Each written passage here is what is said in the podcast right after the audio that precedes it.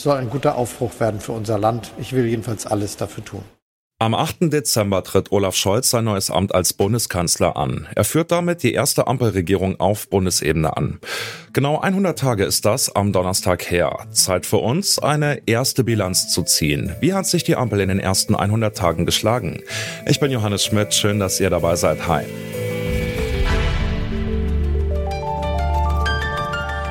Zurück zum Thema.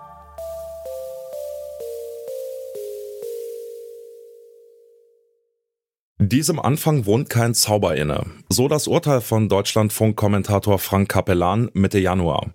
Da war die Bundesregierung gerade mal vier Wochen im Amt und wenn man sich mal zurückerinnert, damals waren die Zustimmungswerte für Kanzler Olaf Scholz und seine Regierung ziemlich im Keller. Mittlerweile hat sich die Stimmung deutlich gewandelt. Mehr als die Hälfte der Deutschen zeigt sich laut ARD Deutschland Trend mit der Regierungsarbeit zufrieden bis sehr zufrieden. Woher kommt dieser Höhenflug und wie hat sich die Ampel in ihren ersten 100 Tagen geschlagen? Das schaue ich mir jetzt mal genauer an. Und zwar mit meinen KollegInnen Alina Eckelmann und Lars Fein. Moin, moin, ihr beiden. Hallo. Hi. Hallo. Ja, dann lass uns mal vielleicht am Anfang auf diesen Imagewandel der Regierung schauen. Woher kommt es denn, dass die Beliebtheitswerte im Vergleich zum Start halt jetzt so hochgegangen sind? Was würdet ihr sagen? Genau, also die Beliebtheitswerte, die sind am Anfang dann doch relativ stark runtergegangen. Es gab halt viele Diskussionen in der Koalition selbst, ob man zum Beispiel eine allgemeine Impfpflicht einführt. Und jetzt zeigt sich, naja, Krisenzeiten, das sind halt auch gute Zeiten für eine Regierung. Offensichtlich sehen das auch viele Bürgerinnen und Bürger so und sind mit dem Krisenmanagement zum Krieg in der Ukraine dann doch zufrieden. Dann lass uns doch mal weitermachen mit diesem Krisenmanagement. Das ging ja eigentlich schon vor November los. Und zwar noch bevor die Ampel ihre Legislatur offiziell angetreten ist. Da gab es ja schon die ersten russischen Truppenaufmärsche an der ukrainischen Grenze.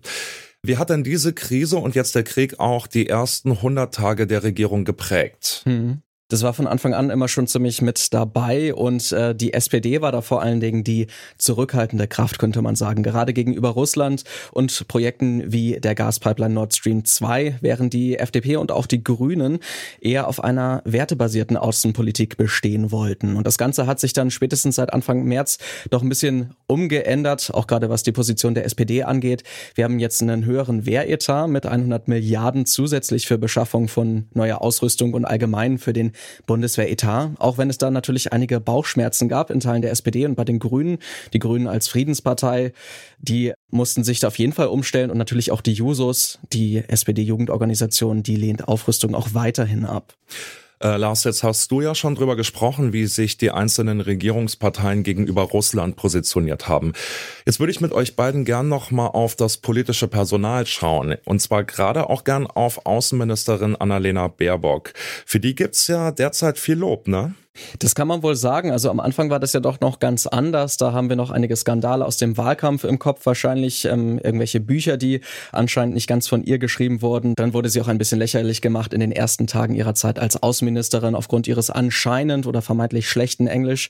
Und das hat sich dann doch ein bisschen geändert, weil sie sehr klar kommuniziert hat. Sie hat die klare Linie in der deutschen Außenpolitik vorgegeben. Vor allen Dingen hat sie sehr auf Werten dann bestanden.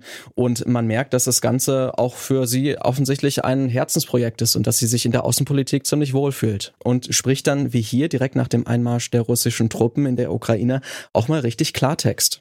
Und ja, da muss man ehrlich sagen, wir wurden eiskalt belogen. Der Kanzler wurde belogen, ich vom russischen Außenminister, die gesamte internationale Gemeinschaft. Mhm, ja. Über den Krieg in der Ukraine gerät ja momentan so ein bisschen in Vergessenheit, dass die Ampel eigentlich schon mit einer Krise in die Amtszeit gestartet ist, nämlich mit der Corona-Pandemie und der Omikron-Welle, die da ja im Winter richtig losgegangen ist. Gerade die Twitter-Bubble hat sich ja extrem gefreut, dass Karl Lauterbach von der SPD dann wirklich Gesundheitsminister geworden ist. Und er hat gleich am Anfang schon mal klargemacht, dass er die Pandemie in den Griff kriegen will. Die Pandemie wird länger dauern, als viele denken. Wir werden das aber schaffen. Jetzt haben wir ja gerade die höchsten Ansteckungszahlen seit Beginn der Pandemie. Die Impfquote ist immer noch nicht wirklich da, wo sie sein sollte und Lauterbach warnt schon vor einer Sommerwelle. So richtig wurde dieses Versprechen von Lauterbach ja nun nicht eingelöst, hat man das Gefühl, oder?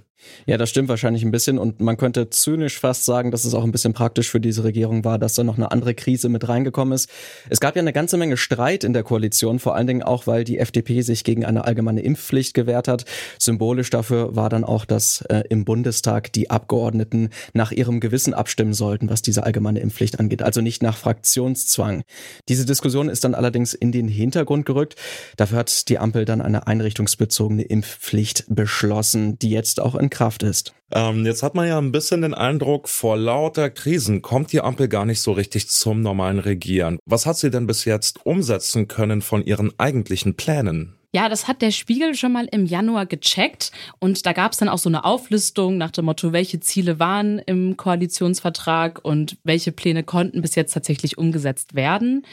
Und dann kam dann eben auch raus, zwei Pläne aus dem Koalitionsvertrag, die konnten tatsächlich schon von der Ampel in die Wege geleitet werden. Und das ist einmal das große Wahlversprechen der SPD, der Mindestlohn. Der wird nämlich jetzt dann ab Oktober auf 12 Euro erhöht.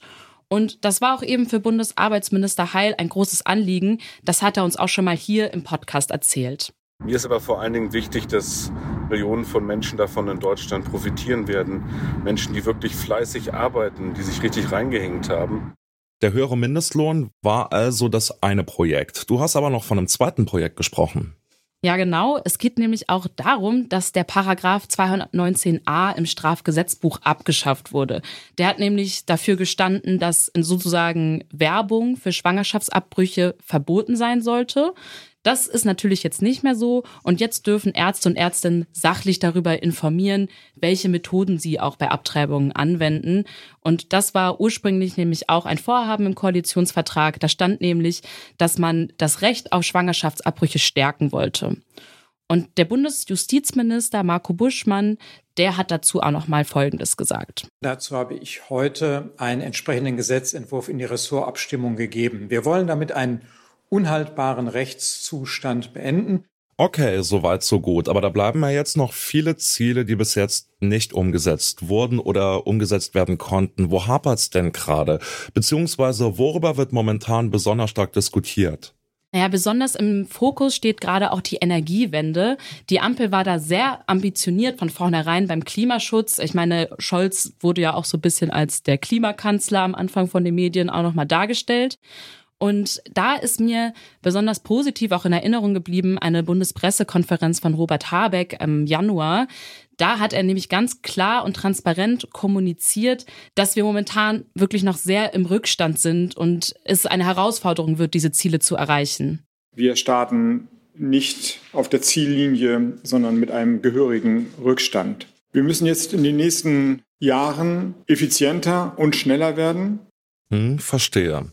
Okay, jetzt haben wir einiges gehört zur Performance der Ampel in den ersten 100 Tagen, verschiedene Projekte, Krisen, Probleme. Wie fällt denn jetzt eure Bilanz dieser ersten 100 Tage aus? Ja, also man muss schon klar sagen, die ersten 100 Tage der Ampelregierung, die waren ja jetzt vor allem von diesen zwei Krisen geprägt. Also erst von der Corona-Pandemie und dann jetzt vom Krieg in der Ukraine. Und deswegen fällt es mir gerade auch ein bisschen schwer, durch diese besonderen Umstände eine normale, in Anführungszeichen, Regierungsbilanz zu ziehen, weil man ja doch das Gefühl hat, okay, hier ist einfach gerade Ausnahmezustand und ich kann diese Regierung noch nicht irgendwie an ihren festgesteckten Zielen messen. Und außerdem ist es ja so, dass äh, einige wichtige Weichenstellungen dann doch gemacht wurden. Also wenn wir mal auf die Energiepolitik schauen oder auch auf die Freiheitsrechte, wie zum Beispiel der Abschaffung des Werbeverbots für Abtreibungen, da ist doch einiges bereits beschlossen worden oder zumindest in Angriff genommen worden. Es bleibt eine Menge Arbeit, denn im Koalitionsvertrag, da steht noch eine Menge drin, aber vielleicht ist da ja doch noch einiges möglich. Danke euch beiden für diese Zwischenbilanz. Vielen Dank, Lars. Vielen Dank, Alina. Jo. Sehr gern. Das war's von uns für heute. Die Redaktion hatten Hanna Kröger und Charlotte Thielmann. Produzent war Benjamin Sadani. Chefs vom Dienst waren Lars Fein und Alina Eckelmann. Und ich bin Johannes Schmidt. Ciao und bis zum nächsten Mal. Zurück zum Thema vom Podcast Radio Detektor FM.